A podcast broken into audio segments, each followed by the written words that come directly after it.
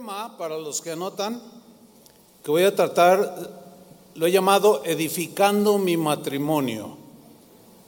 Deseamos que la vida del ser humano se va formando a través de la toma de decisiones. Las decisiones que tomamos nos afectan para bien o para mal. Tomar decisiones de manera acertada y oportuna es uno de los retos más complejos más difíciles a los que todos los seres humanos nos enfrentamos. Porque de eso, de esas decisiones buenas, dependerá nuestra felicidad, dependerá el éxito en nuestro matrimonio. Decíamos que Dios dotó a todos los seres humanos con la capacidad de reflexionar. Todos tenemos esa capacidad. Todos tenemos la capacidad de pensar todos. Tenemos la capacidad de analizar, de razonar, de razonar todo lo que vamos a hacer. Y es importante hacerlo razonar, porque parece que a veces como que no razonamos y las emociones nos ganan. ¿Sí? Lo que somos ahora, lo que tú eres ahora, como ser humano, como cristiano y como matrimonio, así como estás ahora, es el resultado de las decisiones que tomaste en el pasado. O sea, si tú decidiste amargarte, pues por eso estás amargado. Si tú decidiste ser fiel, por eso has sido fiel, etcétera. En Deuteronomio 30, versículo 15, en la versión Palabra de Dios para Todos, quizás no aparezca en la pantalla, pero se los voy a leer. Dios le dijo a Israel lo siguiente, mira, hoy te doy a elegir, es Deuteronomio 30, 15. Ese, no es, cámbialo, porfa. Es, eso viene enseguida. Deuteronomio 30, 15.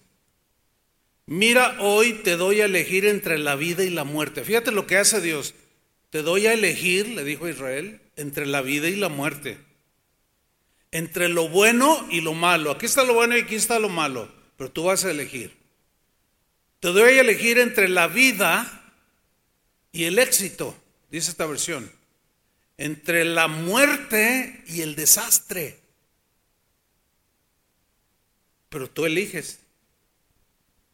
Tú decides qué es lo que vas a hacer. Ahora sí, Deuteronomio 30, 19, que sí va a aparecer ahí, está en el mismo capítulo, dice, a los cielos y a la tierra llamo por testigo, testigos hoy contra vosotros, que os he puesto delante la vida y la muerte, la bendición y la maldición. Y luego Dios le dice a, Israel, a los israelitas, escoge. Y el escoger implica razonar, pensar, reflexionar. Pero Dios le dice, escoge pues la vida para que vivas tú y tu descendencia. No solo que vivas, sino una buena vida. Pues bien, de un sinfín de decisiones que debemos tomar en nuestras vidas, hay por lo menos tres, tres decisiones que todo ser humano tarde o temprano necesita tomar. Una de esas decisiones, de esas tres, afecta la eternidad o dónde vas a pasar la eternidad. Y las otras dos decisiones que todo ser humano tarde o temprano debe tomar afectan en esta vida solamente, mientras tenemos vida para bien o para mal. Ahora, la primera y más importante decisión que cada uno de nosotros debe tomar algún día y que supongo que la gran mayoría de nosotros ya lo hicimos, es dónde vamos a pasar la eternidad. ¿Con quién vamos a pasar la eternidad? Si tú aceptas a Jesús como tu Salvador, ¿Aceptas su palabra como el material para edificar tu vida, tu matrimonio? Esto va a trascender, no solo a través de los años aquí en esta tierra, sino en la eternidad. y, vamos a, y vas a vivir con Jesús, con Dios, en el cielo, como decimos. Ahora fíjate, tu eternidad, ¿dónde la vas a pasar? Porque pronto te vas a morir, ¿sí o no? Aunque no lo acepten, aunque nadie diga amén, nadie se quiere morir, pero resulta que todos se mueren. y algunos dicen, se les ve más cercana. Fíjate, tu eternidad, donde vas a pasar, depende de una decisión. ¿Cómo la ves? ¿Se dan cuenta qué importantes son las decisiones que tomamos? Depende de una decisión si aceptar o rechazar a Jesús. De eso depende. Jesús, dice la, la Biblia que lloró, estaba como en una colina y vio a Jerusalén. Y tuvo un llanto y un lamento sobre los habitantes, por los habitantes que estaban allí. Dice en Lucas 13:34, Jerusalén, Jerusalén, este es un lamento doloroso, que matas a los profetas y apedreas a los que te son enviados. ¿Cuántas veces quise juntar a tus hijos? múltiples veces. ¿Cuántas veces quise juntarlos? Como la gallina junta sus polluelos debajo de sus alas y no quisiste. Fíjate, ¿cuántas veces te ha hablado Dios de ciertas cosas que tú y yo sabemos y no quieres? ¿Qué se puede hacer? ¿Qué les puedo decir ahí? Si es una decisión personal. El profeta Elías, en Primera de Reyes 18, 21, le dijo también a Israel en otra época algo muy parecido. Dice que acercándose Elías a todo el pueblo dijo, ¿hasta cuándo claudicaréis vosotros entre dos pensamientos? Están aquí, los están acá, no se deciden. Si Jehová es Dios, síganlo. Y si Baal, o sea, un falso Dios, es Dios, pues id en pos de él. Pero decídanse. Y dice, y el pueblo no respondió palabra. ¿Saben por qué? Porque estaban reflexionando, porque estaban razonando la decisión que iban a tomar. Muchos tomaron la decisión correcta y siguieron al Dios, al Rey de Reyes, al Dios eterno, y otros no. Decidieron no seguirlo y seguir sus ídolos. Bueno, cada quien. Hace 48 años yo tomé esta decisión. Yo era un, joven de 20 años. Esta es la decisión más importante que yo he tomado, entregar mi corazón a Jesús, mi vida a Jesús. Esa decisión que tomé hace 48 años, sin duda que ha trascendido en mi vida terrenal. Pero si yo me muero mañana o dentro de 10 o 15, qué sé yo, años, voy a trascender a la eternidad con Jesús, porque decidí seguirlo, su gracia nos ha, me ha sostenido y seguimos adelante. Entonces mi destino final en la eternidad es con Jesús, por una decisión que tomé. También tú. Si tú dices, no, pues a mí Jesús me dice indiferente, esa es tu decisión. Dices, no, pues necesito razonar bien porque, porque ya la parca está tocando la puerta y, y tengo que ver dónde voy a pasar la eternidad.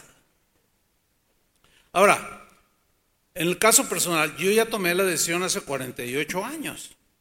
Pero, y mientras que entro en la eternidad, o sea, me voy a la eternidad con, a vivir con Jesús, con el Dios creador de todas las cosas. Mientras esto sucede, ¿qué? Aquí en la tierra, ¿qué? O sea, ¿me la paso nomás así? Pues no. Aquí en la tierra seguiremos tomando decisiones para edificar o para destruir nuestras vidas. Fíjate lo que dije. Decisiones que destruyen o edifican. Seguiremos haciéndolo. Sí o sí. Ahora bien, cuando tú te decides por Jesús, ya no puedes retractarte. Cuando alguien se retracta de seguir a Jesús, la Biblia lo, lo cataloga como un apóstata que abandonó deliberadamente a Jesús, dijo, ¿sabes qué? Ya no quiero nada contigo y ahí nos vemos. Ahora, si alguien se retrata de la decisión que tome de seguir a Jesús, sería lo más trágico, la decisión, la peor decisión de tu vida. En segunda de Pedro, capítulo 2, versículo 21, versión Palabra de Dios para todos, dice algo al respecto. Hubiera sido mejor para ellos no haber conocido nunca el camino correcto que haberlo conocido y luego apartarse de las santas enseñanzas que recibieron. Con esa gente se cumple lo que, dice el dicho, el perro que vomita regresa a su mismo vómito, y aunque se lave al cerdo, irá de nuevo a revolcarse en el barro. Entonces, esta decisión de, debes mantenerla, porque trasciende la eternidad. Volver atrás, híjole, ya no hay remedio alguno al morir.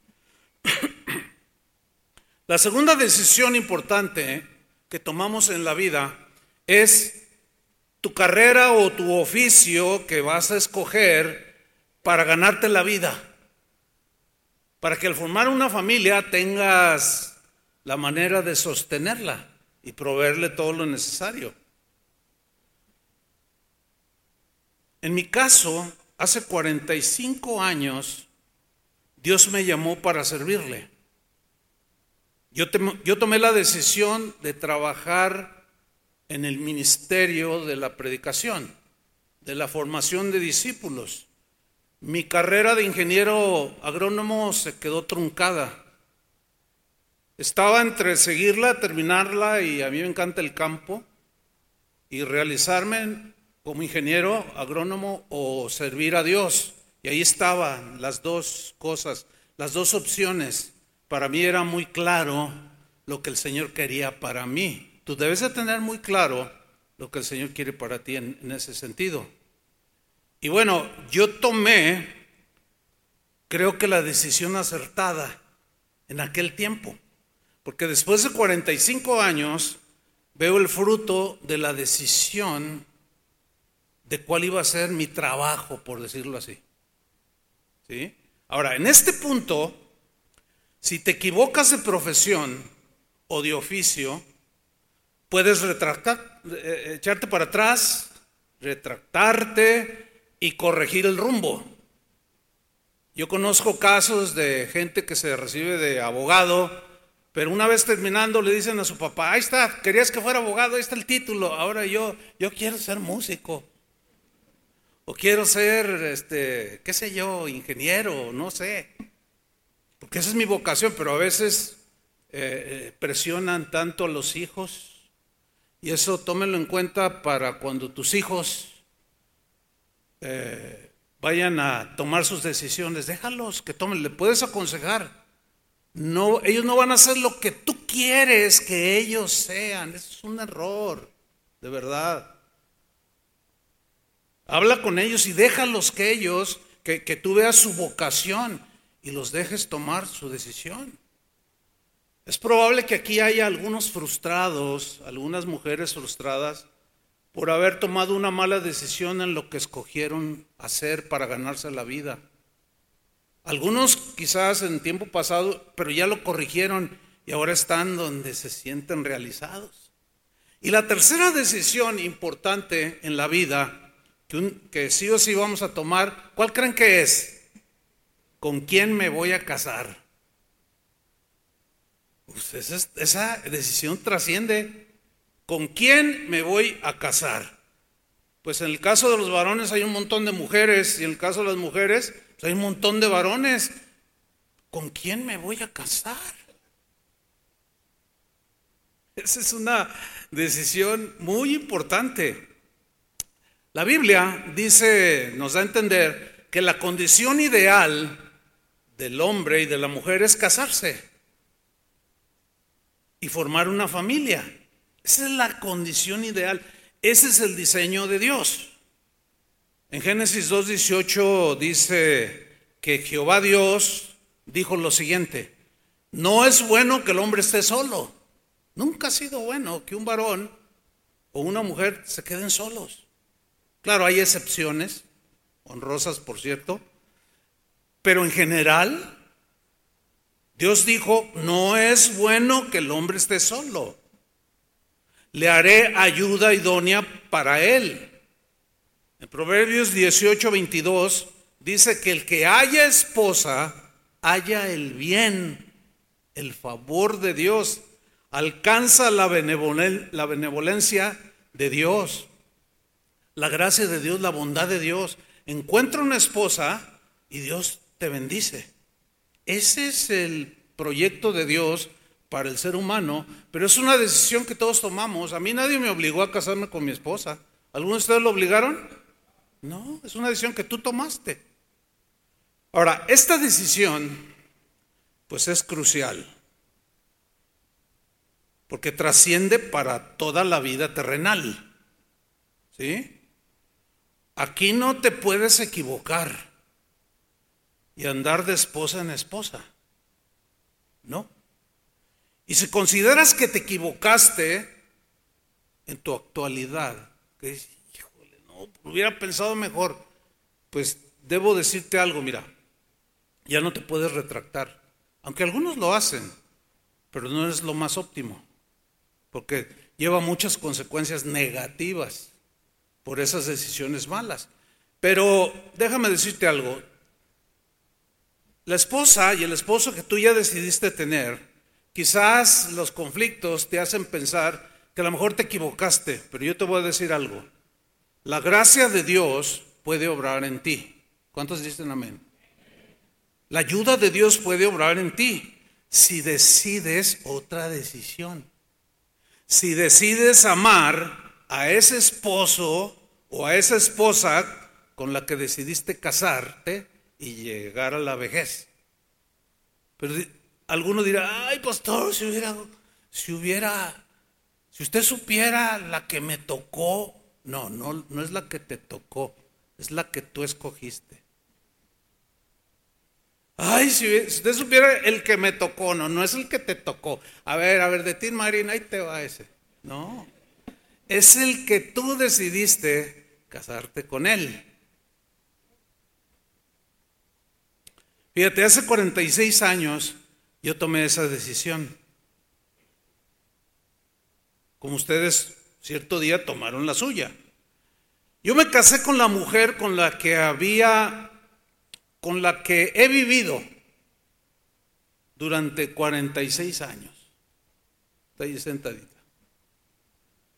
En mi corazón, yo en lo personal, decidí compartir mi vida, decidí compartir mi vida con la mujer que un día conocí, que me empecé a enamorar y que lo pensé previamente si me casaría con ella o no. Llegó un momento en que no tenía duda. Y bueno, ya, ya pasaron 46 años. Y aquí seguimos. Miren, yo lo analicé detenidamente. ¿eh? Ya éramos cristianos. Hay una ventaja en ser cristiano eh, cuando antes de casarte, pero no es garantía tampoco. Pero sí hay una ventaja. Y yo analicé detenidamente si iba a estar dispuesto a cumplir mi promesa de amar a la mujer que Dios me entregara. Si yo, si yo iba a estar con ella en las buenas y en las malas. Y lo pensé. Y lo analicé. Si yo iba a estar con ella en la salud y en la enfermedad. Bueno, ya había visto yo muchas cosas a mi alrededor, pero entendí perfectamente también cuando decidí, con ella me caso, ella es la mujer de mi vida, también entendí perfectamente, hermanos, que me iba a casar con una mujer hermosa, pero imperfecta. Con una mujer con virtudes, muchas por cierto, pero también defectos. Y ella también lo pensó. A ella también se le instruyó y también lo entendió que se iba a casar con un hombre imperfecto, con algunas virtudes y quizás muchos defectos. lo pensó, lo decidió, que en la escasez o en la abundancia quería estar conmigo hasta que la muerte nos separara. Y ya llevamos 46 años casados.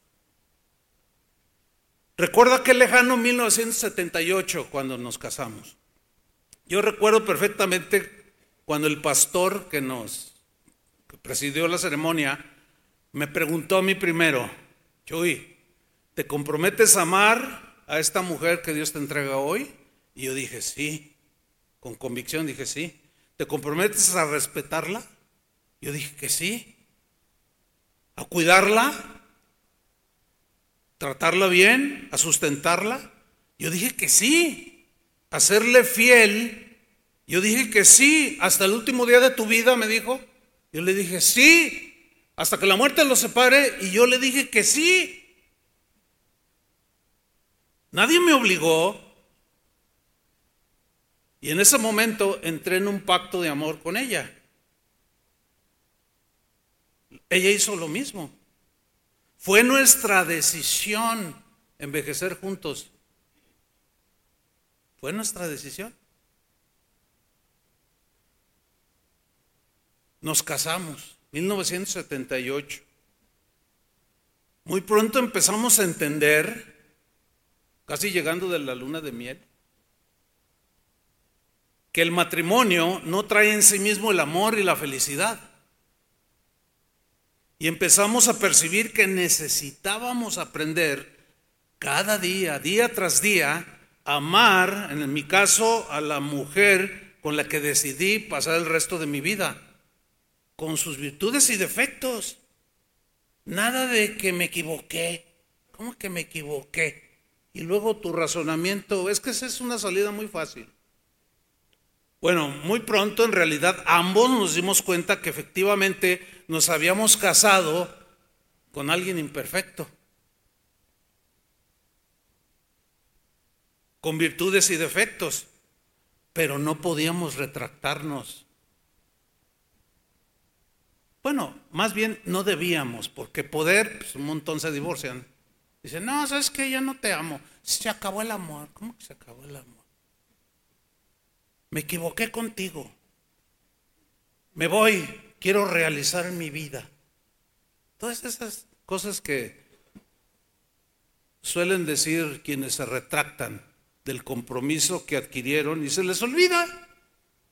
¿Sí? Sabíamos que no podíamos retractarnos y decidimos, otra vez decisión, decidimos edificar juntos lo que hoy somos como matrimonio. Juntos.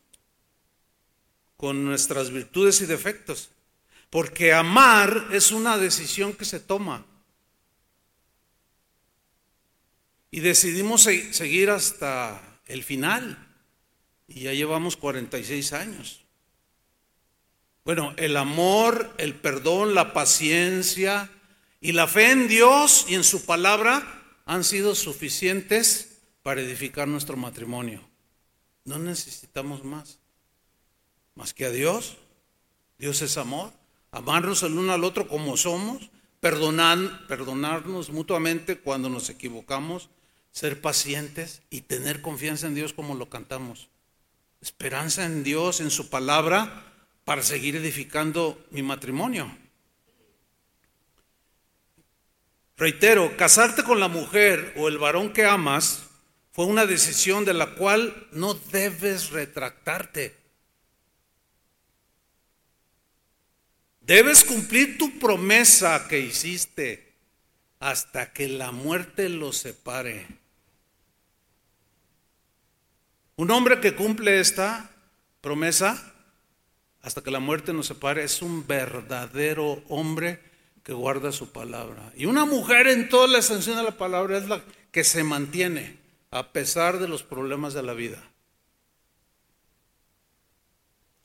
Yo ya para ese entonces había escuchado aquella frase fatalista sobre el matrimonio, que seguramente la han escuchado, que dice así, los que están fuera quieren entrar, los que están dentro se quieren salir.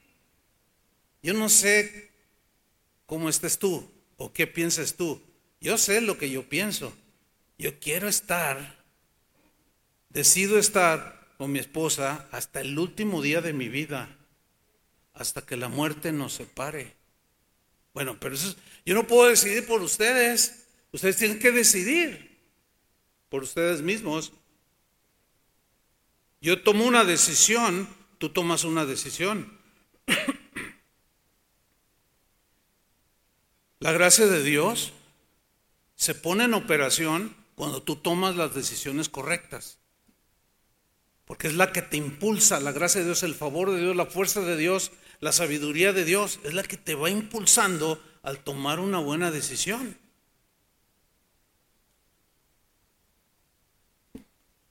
Después de 46 años de casados, hemos comprobado que el amor edifica.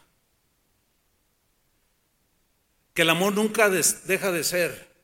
Ya lo hemos comprobado. Ya no estamos en la, en la teoría o a ver cómo me va en el matrimonio. No, no, ya es una realidad en el caso de nosotros. En esos 46 años hemos comprobado que el perdón de los errores mutuos edifica. Hemos comprobado que la paciencia que podemos tener el uno con el otro edifica. Hemos comprobado que esos detalles románticos el uno con el otro y de respeto también edifican. Lo contrario, pues destruye. Nos hemos dado cuenta entonces que cuando decidimos edificar en el amor de Dios, con Dios, con su palabra, y el amor el uno al otro se puede construir sólidamente. Y porque decidimos amarnos, porque decidimos, hemos aprendido a amar buscando el bien del otro. No solo el mío.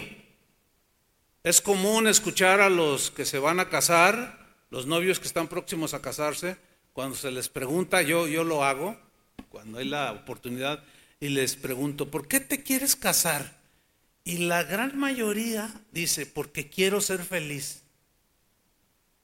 De todos, a todos los matrimonios que, eh, eh, o parejas que se han casado y que les hago esa pregunta, no se las hago a todos, pero cuando la he hecho, que son un buen número de, de parejas, solamente una pareja me contestó hasta yo, yo ya estaba, me contestó correcto. Yo ya estaba pensando que, me iba a contestar lo que todo mundo contesta. ¿Por qué te quieres casar? Para ser feliz. Entonces me acuerdo que me los encontré por ahí en un pasillo. Ah, oye, este, pues en dos domingos ya nos casamos. Le digo, oye, a ver, le dije a ella. Primero le dije a ella, ¿por qué te quieres casar? Y ahí, estaba a su lado el, el novio con el que se iba a casar. Y volteó y lo vio, dice, para hacerlo feliz. Y yo, ay, casi me desmayo.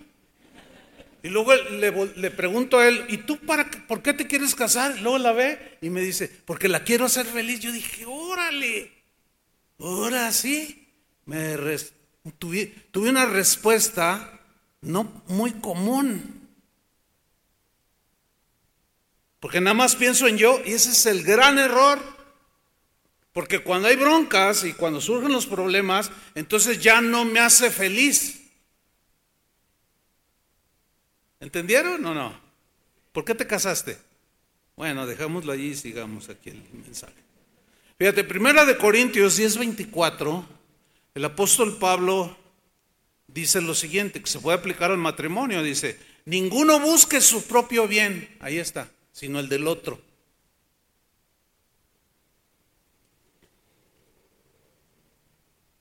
Fíjate, eh, eh, esto que voy a contar lo aprendimos. No, no, no forma parte de, no forma parte de nosotros, pero con este versículo, ninguno busca su propio bien sino el del otro.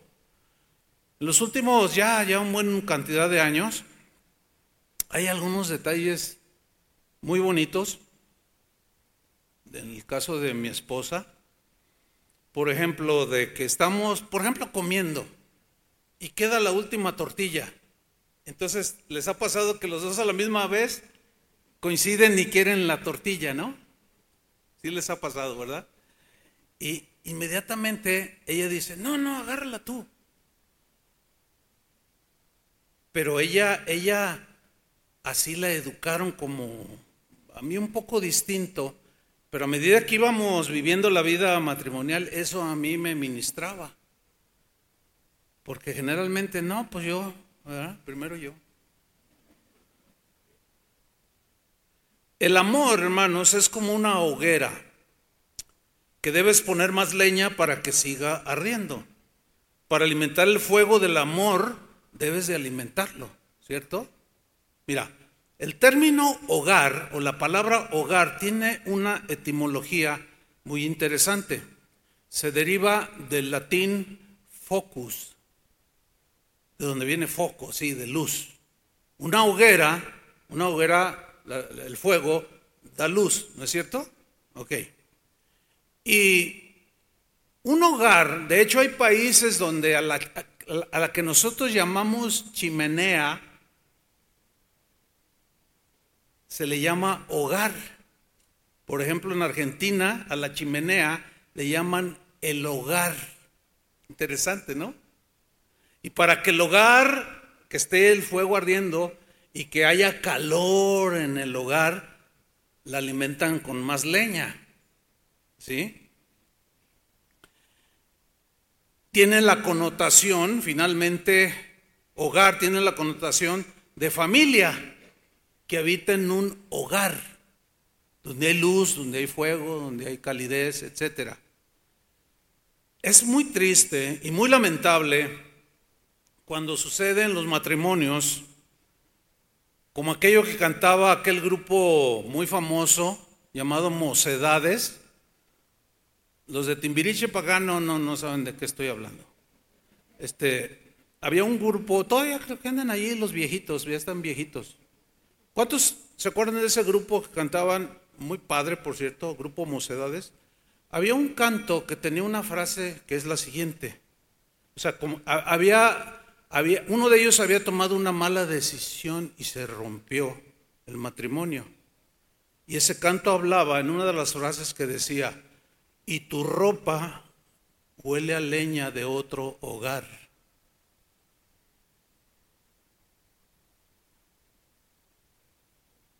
Tu ropa huele a leña de otro hogar.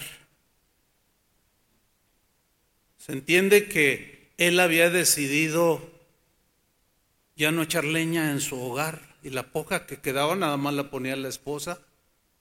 Y él cuando llegaba de ver a la otra mujer, su ropa olía a, la leña de otro hogar. Había roto su promesa. El amor en el matrimonio es como una hoguera que, si, que se va a apagar si no la alimentas. Fíjate, cada detalle, cada caricia, cada detalle romántico, cada acción paciente, cada vez que perdonas a tu cónyuge, es como echar leña, pero leña de amor, para que haya fuego en ese hogar, para que siga ardiendo. Porque el amor verdadero se mantiene en la flama, no caduca, se mantiene fresco y dura hasta la muerte, aun a pesar de, de que en el matrimonio, ustedes bien lo saben, enfrentamos todo tipo de problemas. El amor ama hoy y mañana, hoy y mañana. El capricho y el amor superficial solo ama hoy y mañana, quién sabe. Los matrimonios, alguien dijo, que son como los jarrones de museo entre más años y heridas tengan rajaduras, más valen, más valor tienen. Y debemos aprender a valorarnos el uno con el otro. Una reflexión, porque todos tenemos esa capacidad, ¿sí? A ver, varón, vamos a, reflexionar, vamos a, razonar, vamos a utilizar esa capacidad que Dios nos dio. A ver. La mujer con la que te casaste te entregó su vida, ¿sí o no? No sé cuántos años tengas de casado, pero te entregó su vida, ¿no? ¿Sí o no, varones? ok, te entregó sus ilusiones, ¿cierto? Te entregó sus anhelos, te entregó su tiempo, te entregó sus fuerzas, te entregó su belleza y un etcétera bien larguísimo de todo lo que esa mujer te entregó. Ahora piensa, piensa, razónalo, te entregó todo. Pero como las mujeres también razonan, aunque algunos piensen que no, quien piensa eso es un irrazonable. Pero también las mujeres. El varón con el que te casaste, pues también te entregó su vida, ¿sí o no? ¿Sí o no, mujeres? Te entregó su tiempo, su esfuerzo, se levanta temprano. Vamos a suponer que todos se levantan temprano para ir a trabajar, ¿no? Te entregó lo mejor de sus días de entre un millón de mujeres que había en la ciudad donde vivía, te escogió a ti. Oye, pues deberías sentirte, oh. ¿sí? Bueno, todo eso tienes que recordarlo y valorarlo. ¿Cierto? Déjame contarles una historia. Un hombre, cierto hombre, le preguntó a un hombre sabio, anciano, pero muy sabio, porque hay ancianos bien necios.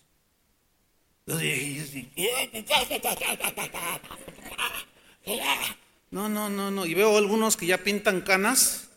Pues hermanos, este, aliviánense porque es muy difícil soportar a un viejillo todo amargado. Pero bueno, vamos a la historia.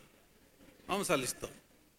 Llega este hombre con este anciano sabio y le dijo, necesito un consejo, he cometido un gran error. ¿Qué error cometiste? He traicionado a mi esposa y no sé qué hacer, le dijo. ¿Debo quedarme con ella? Porque ella, ella pues ya se enteró y me perdona, pero ¿qué hago? ¿Debo quedarme con ella o, con mi amante? Le pregunta al, al hombre sabio. El sabio tomó una flor hermosa que había por ahí en un florero en una mano y un cactus que estaba también por ahí lo tomó en la otra mano y los puso así.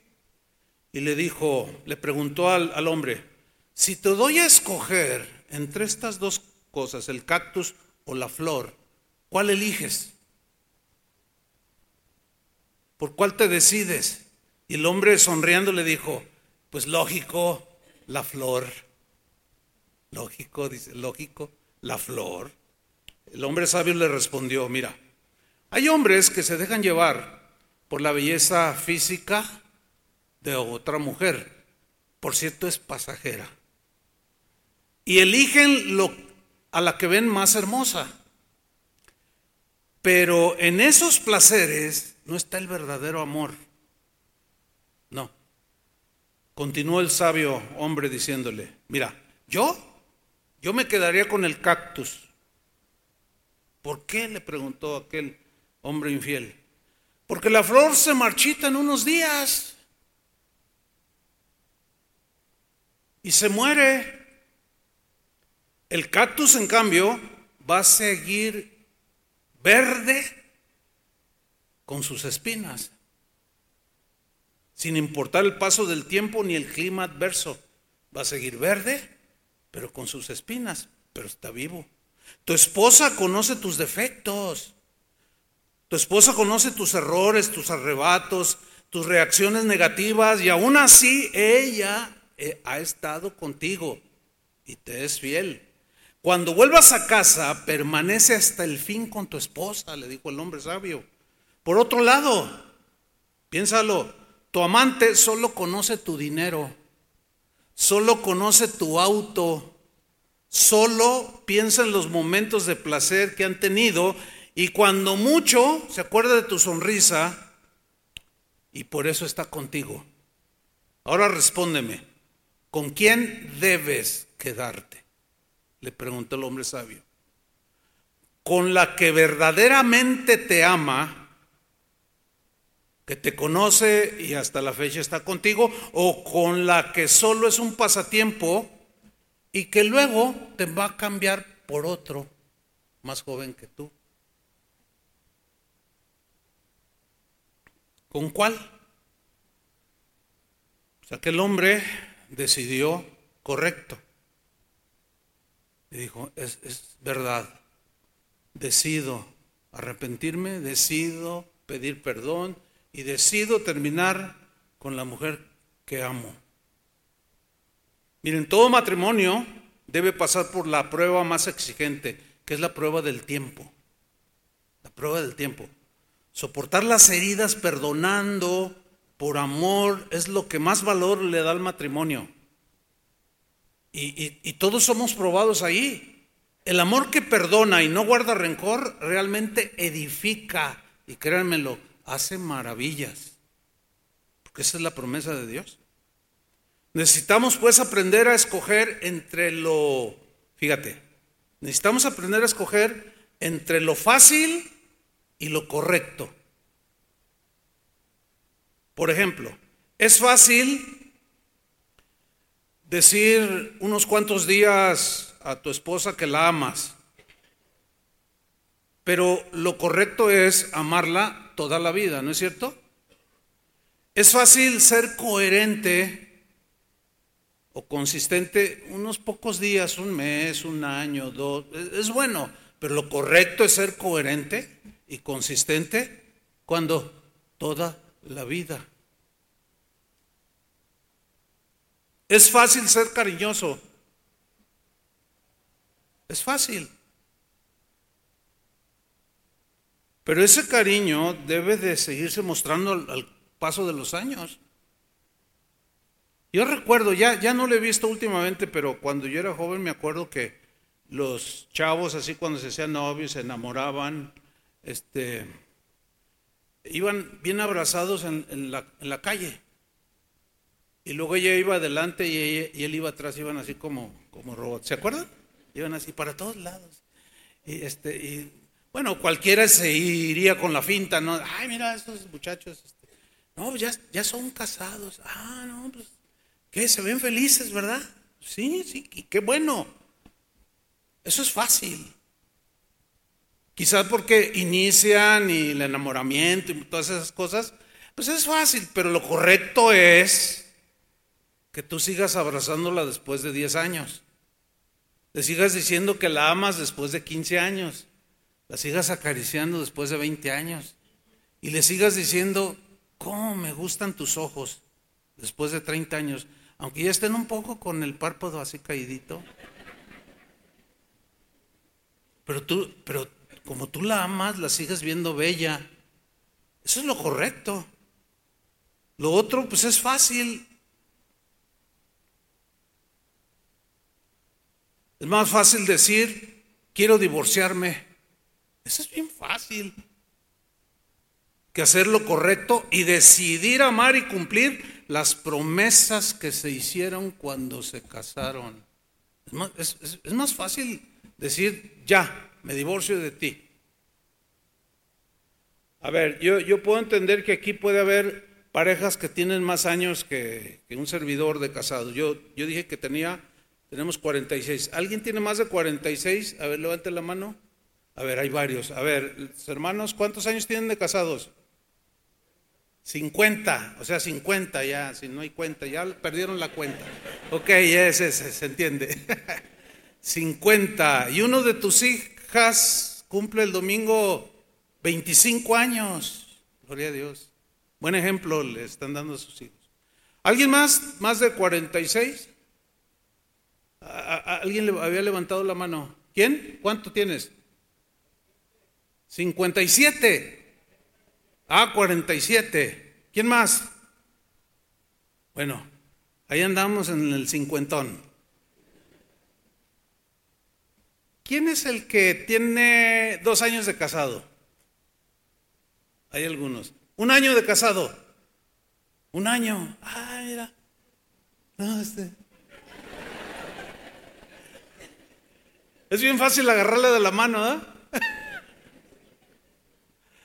Menos de un año. Ay, aquí. ¿Cuántas semanas tienen de casados? Tres semanas. No, pues bueno, está así. ¿Qué onda, mi Luis? No, está bien, eso es fácil. Pero ya no te puedo decir, nos vemos en 50 años porque pues ya no estaré yo. Pero continúen así, pues ¿cómo? La coherencia que se mantiene a lo largo de la vida se llama fidelidad. Así se llama, fidelidad. Lo correcto es amar en la dificultad, en medio de la prueba, en medio de la tormenta, que es cuando más lo necesitamos. Aquí en Casa de Oración tuvimos hace unos 15 años un caso, poquito menos. A mí me dio mucha tristeza un matrimonio se veía bien, pero ella se enfermó de cáncer. Estaba invadida. Ya tenía metástasis, ya no estaba invadida. Humanamente no había remedio, iba a morir. ¿Y qué creen que hizo el varón? Se, fue. La dejó. La abandonó. Yo cuando me di cuenta, ay, sentí tan, tan horrible. ¿Cómo es posible? Ella se quedó sola con sus hijos. Y él se fue. Por cierto, se fue porque había encontrado otra. Pero ¿qué creen? Pues el Señor tuvo a bien sanarla de manera milagrosa y le desapareció el cáncer. Y aquel que se había ido, con la que se había ido, lo traicionó. Quiso volver con su esposa y ella le dijo, mira, te perdono, pero me es muy difícil confiar en alguien que cuando más lo necesitaba, se fue.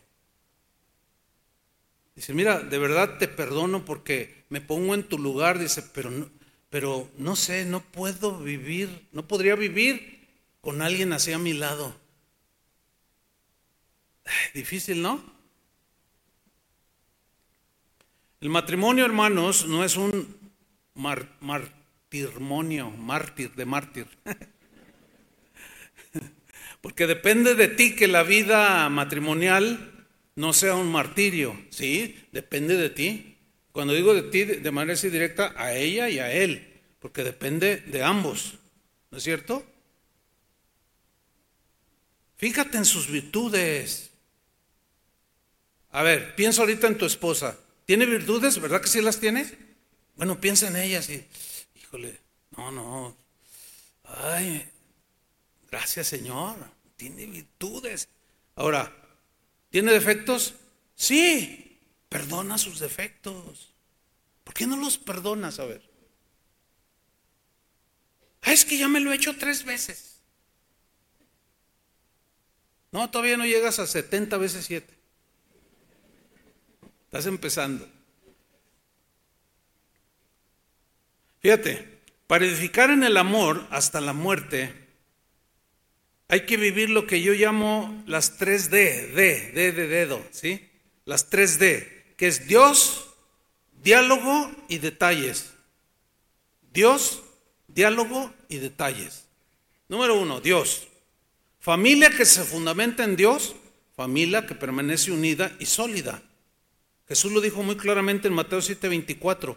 Cualquiera pues que me oye estas palabras, o sea, su doctrina, su enseñanza, y las hace, le compararé a un hombre prudente que edificó su casa sobre la roca.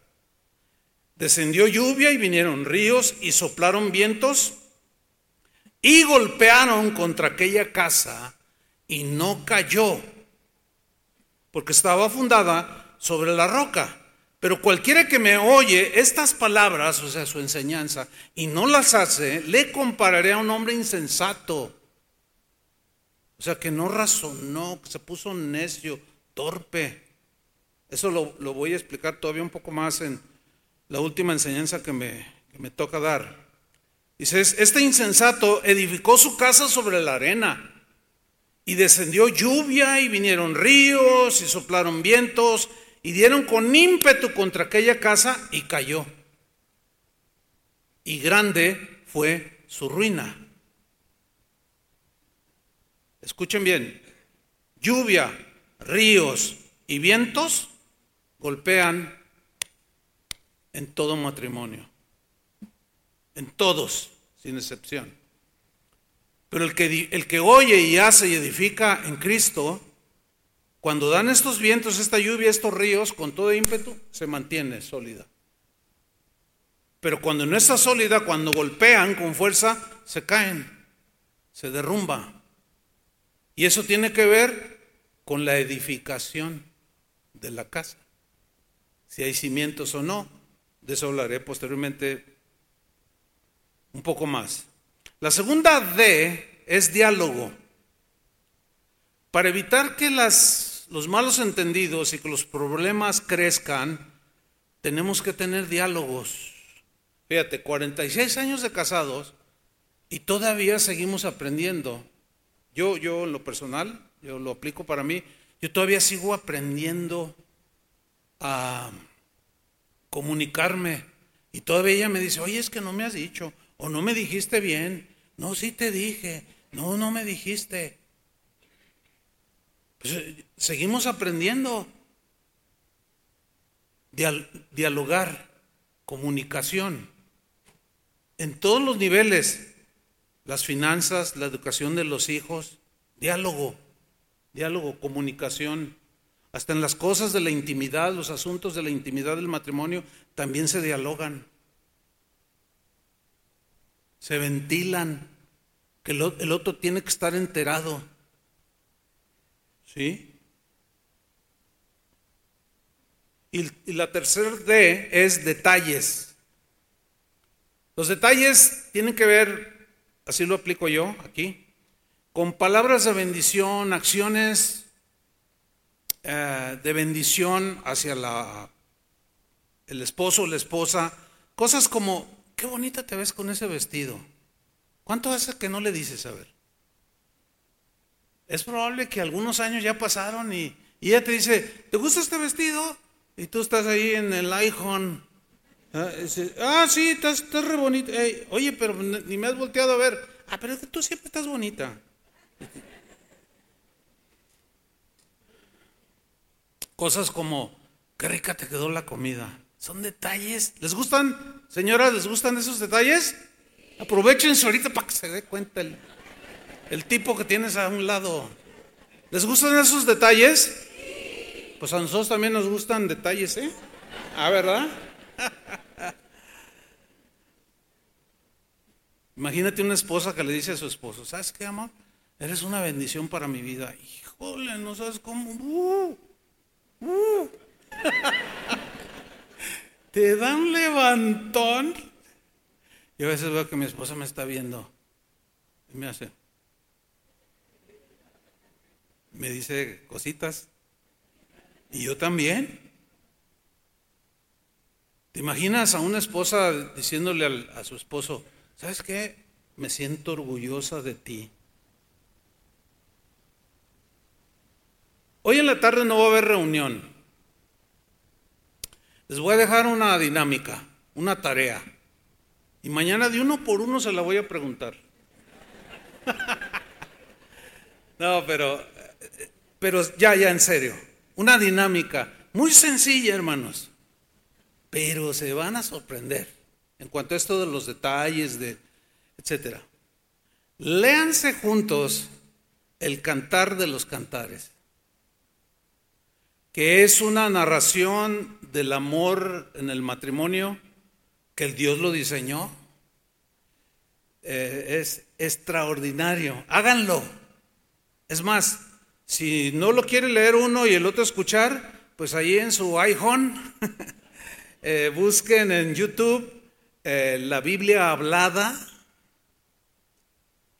y te van a salir un montón de, de videos donde donde no solo la leen, sino, sino como que la están eh, actuando, ¿no?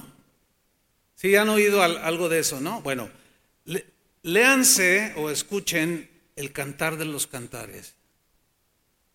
Si ustedes logran, logran impregnarse de todos esos detalles que tienen en su matrimonio, esa pareja que narra allí de manera poética, Dios los va a bendecir, porque eso Dios lo diseñó el Señor. Entonces, esa es su tarea. ¿De acuerdo? Y el que no la haga, le ponemos qué? Orejas de... No, no, no. Pero vámonos para, eh, hacia el final. Miren, en Efesios 5:31 dijo Pablo, hablando del matrimonio, por esto dejará el hombre a su padre y a su madre y se unirá a su mujer y los dos serán una sola carne. Yo quiero enfatizar de este versículo la frase se unirá. Se unirá a su mujer. Los dos serán una sola carne. Ahora, esta frase se unirá en el, viene de una palabra griega que es la que se traduce por se unirá, que es la palabra griega proscolao. Fíjate, pros son dos palabras, pros, colao. ¿A qué le suena la última palabra? Colao. No de colado, ¿eh? no, sino de, de colao, el pegamento. ¿Han oído del cola loca? que pega de locura. bueno, de allí viene, fíjate, porque proscolao significa literalmente pegar dos cosas con una sustancia adhesiva. Pero es tan fuerte ese pegamento que te une de manera permanente. Yo he descubierto un, un pegamento todavía más poderoso, más así, este, no, me acuerdo el nombre para este, recomendárselos, pero mucho mejor que el cola loca, impresionante. Y la publicidad que vi yo, dije, bueno, a ver si es cierto, porque seguido hay cosas que andar pegando, ¿no es cierto? Y lo compré y dije, a ver, a, ver, qué tan sólido, o sea, qué tan fuerte pega. Y sí pegué ahí algunas cositas que tenía, y, ah, órale, pero ¿qué creen que se me ocurrió? No lo hagan, ¿eh? No se me ocurre agarrar una gotita, así, le hice así, y luego lo pegué. Lo creen que no podía despegarlo. Yo dije, ah, caray, ya, ya parece así. Y, y, que me quedo así, me quedé así. Dije, llora. Y le hacía, le hacía queriendo. Dije, llora. Y por más que le hacía, y me empecé a lastimar, yo dije, híjole, y empecé a buscar en el internet, ¿cómo le hago, verdad? No, pues con mucha agua y que no sé qué. Y sí, ahí en el, en el chorro de agua, pero seguía muy ya pegado. Yo dije, hijo, ¿qué hago? Agarré una navaja bien delgadita, bien filosa. No, no encontré otra cosa para, para hacerlo y le empecé a cortar. Fíjense. Por eso digo, no lo hagan. Y lo empecé a cortar lentamente y me empezó a lastimar. Ya casi al final, ya hice un esfuerzo y pues me traje el pedazo de aquí, se quedó en este dedo. Yo dije, wow, este sí, está buenísimo este pegamento. Yo lo comprobé. Fíjate, cuando dejamos el hogar paterno para formar un, hogar, dejamos a los padres y se rompe un vínculo que es temporal, que es el de los padres con los hijos. ¿Sí? Ese no está tan pegado con, con la loca. Pero te unes con una esposa, con un esposo que usa ese pegamento que les estoy diciendo. Estoy hablando metafóricamente, ¿no? Qué, qué, qué, qué difícil es despegarse. Es un... Mire, todo lo que he pegado, no, ahí sigue. Y bien pegado. Según Dios, dice aquí que dejará al hombre a su padre y a su madre, se unirá a su mujer proscolao es con un pegamento que si tú lo quieres despegar, vas a destrozar todo. Lo vas a echar a perder todo. Porque es tan adhesivo y te va a lastimar. Yo me lastimé. Me traje toda esta parte de la piel, se quedó acá. Y duré unos días que me ardía, no podía agarrar algo porque me ardía, se quedó sin piel.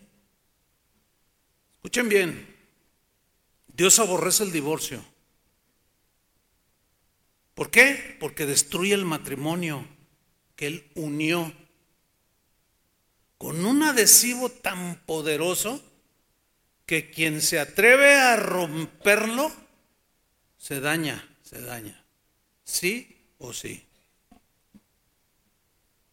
Y lo pegó Dios de tal manera que dijo hasta que la muerte lo separe. Y lo que Dios unió no lo separe el hombre. Porque si lo quiere separar ya sea él o ella, se van a hacer pedazos. Malaquías 2.16 dice, porque Jehová Dios de Israel ha dicho que él aborrece el repudio. Otra versión dice el divorcio. Y al que cubre de iniquidad su vestido, o sea, que mancha su vestido. Dijo el Señor de los ejércitos, guardaos pues en vuestro espíritu y no seáis desleales. En ese mismo libro dice, con la mujer de tu juventud. En la versión en lenguaje actual, este mismo versículo, Malaquías 2.16, dice así, porque yo detesto el divorcio, porque sí o sí se vuela en pedazos, se lastima a todo mundo. Dice el Señor Dios de Israel, y al que cubre de iniquidad su vestidura, dice el Señor de los ejércitos, Prestad atención, ahí está reflexionar, ¿sí? Prestad atención pues a vuestro espíritu y no seáis desleales. Déjame terminar con una historia bien bonita. Se trata de un anciano de 85 años. Un día este hombre salió rápido de su casa, pero resbaló. Y pues se hizo una herida, un par de heridas, y, pues tenía que atenderse y llegó a la sala de emergencias de algún, cierto hospital a que le suturaran esa pequeña herida que sufrió cuando resbaló. El hombre se notaba nervioso y pidió a los doctores, ahí a las enfermeras que lo curaran lo más rápido posible, por favor, lo más rápido posible. Yo sé que no es nada grave, pero por favor, hágalo lo más rápido que pueda. Y miraba ansioso el reloj constantemente. Y el doctor que lo atendía le, lo miró y le preguntó, tranquilo, tranquilo, no se preocupe, ¿acaso tiene algo importante que hacer? Y aquel hombre de 85 años le respondió, sí, tengo que ir al geriátrico para ir para desayunar con mi esposa al geriátrico, pues el doctor entendió perfectamente. Al lugar donde están los ancianos que ya no se pueden valer por sí mismos. Dijo, ah, ¿su esposa tiene alguna enfermedad? Le preguntó el doctor. Aquel anciano le respondió, hace tiempo que ella está allí porque padece Alzheimer. El anciano dijo, Fíjese, doctor, hace dos años que ella ya no me reconoce. No sabe quién soy.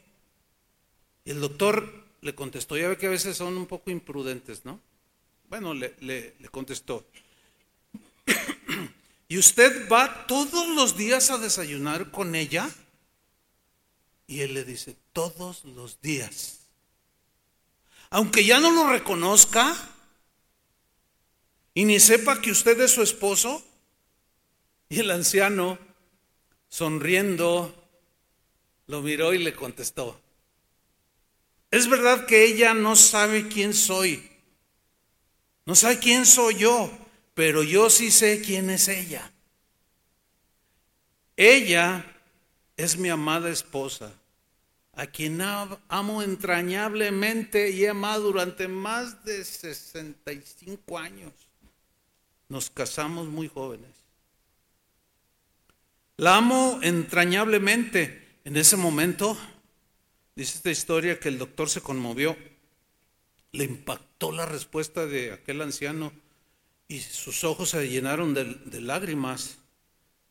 Y porque el doctor fue el que narró esta historia y que dijo en su mente, ese es el tipo de amor con el que he soñado amar toda mi vida, pero no lo he hecho. Y ahí tenía un anciano. Bonita historia, ¿no es cierto? Pues así, así debe ser en nuestras vidas. Amén. Manténganse, o sea, hay problemas, hay de todo, pero no puedes despegar eso. Sigan adelante. Vamos a orar. ¿Sí? Pónganse de pie, por favor.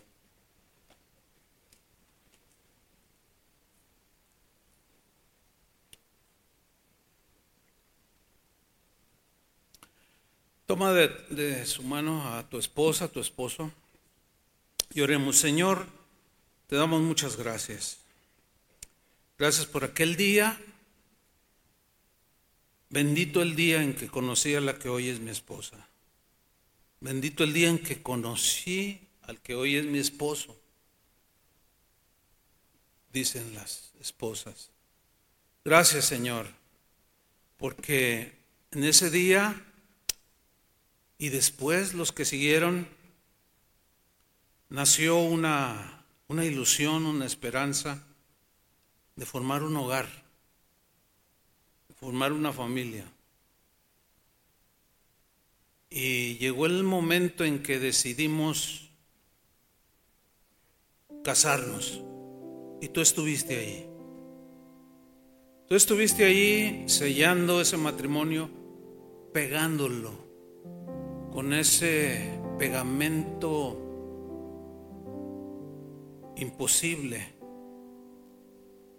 de disolver para unirme con la que hoy es mi esposa, con el que hoy es mi esposo. Y te damos gracias, Señor. Entendemos que no es fácil, pero con Cristo podemos. Si alguno de ustedes, ahora yo les digo, no se ha decidido para entregar su vida a Cristo y vivir para Cristo, puede hacerlo en este momento. Es la mejor decisión que vas a trascender tu vida, dónde vas a pasar la eternidad. Después de, que mueras, ya no hay oportunidad, o cielo o infierno, no hay más. Hoy es el día de salvación. Es una decisión que va a trascender tu eternidad. Pero también confirma delante del Señor tu decisión de continuar con la mujer que tienes a un lado. Y también dile, Señor, yo quiero seguir, ayúdame, dame gracia. Tenemos problemas ciertamente, pero tú nos vas a ayudar. Confiamos en ti y en tu palabra. Padre, sella, sella y con otra gotita de ese pegamento para afirmar cada matrimonio aquí representado y los que estén viendo esta transmisión. Bendice, Señor, y Padre nuestro, a cada familia. En el nombre de Jesús.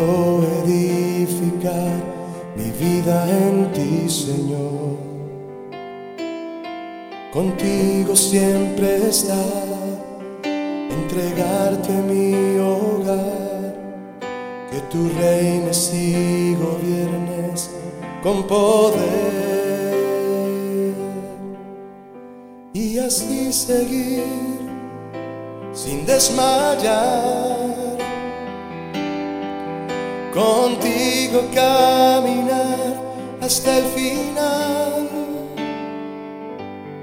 Haz tu obra en mí, Señor.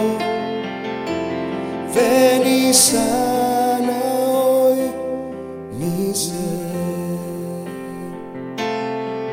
Yo confío en tu poder, lo que pidas yo haré. Haz tu obra en mí, Señor perfecciona en ti mi ser. Hoy me quiero entregar, en la roca quiero estar. Invito a levantar tus manos y cantar una vez más el coro. Dile, haz tu obra en mí. Haz tu obra en mí, Señor. Ven y sana hoy mi ser. Ven y sana hoy mi ser. Dile, yo confío en tu poder. Yo confío en tu poder. Lo que pidas, lo que pidas yo haré. Haz tu obra en mí, Señor. Perfecciona en ti mi ser. Perfecciona en ti mi ser. Hoy me quiero entregar, hoy me quiero entregar. Y en la roca, en la roca quiero estar.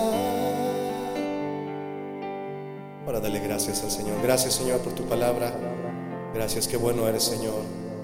Al amonestarme, exhortarme y hablarme de todas las cosas que yo necesito. Gracias. Gracias por mi esposa aquí a mi lado. Mujer, dile gracias por mi esposo aquí a mi lado. Le damos un aplauso al Señor. Amén.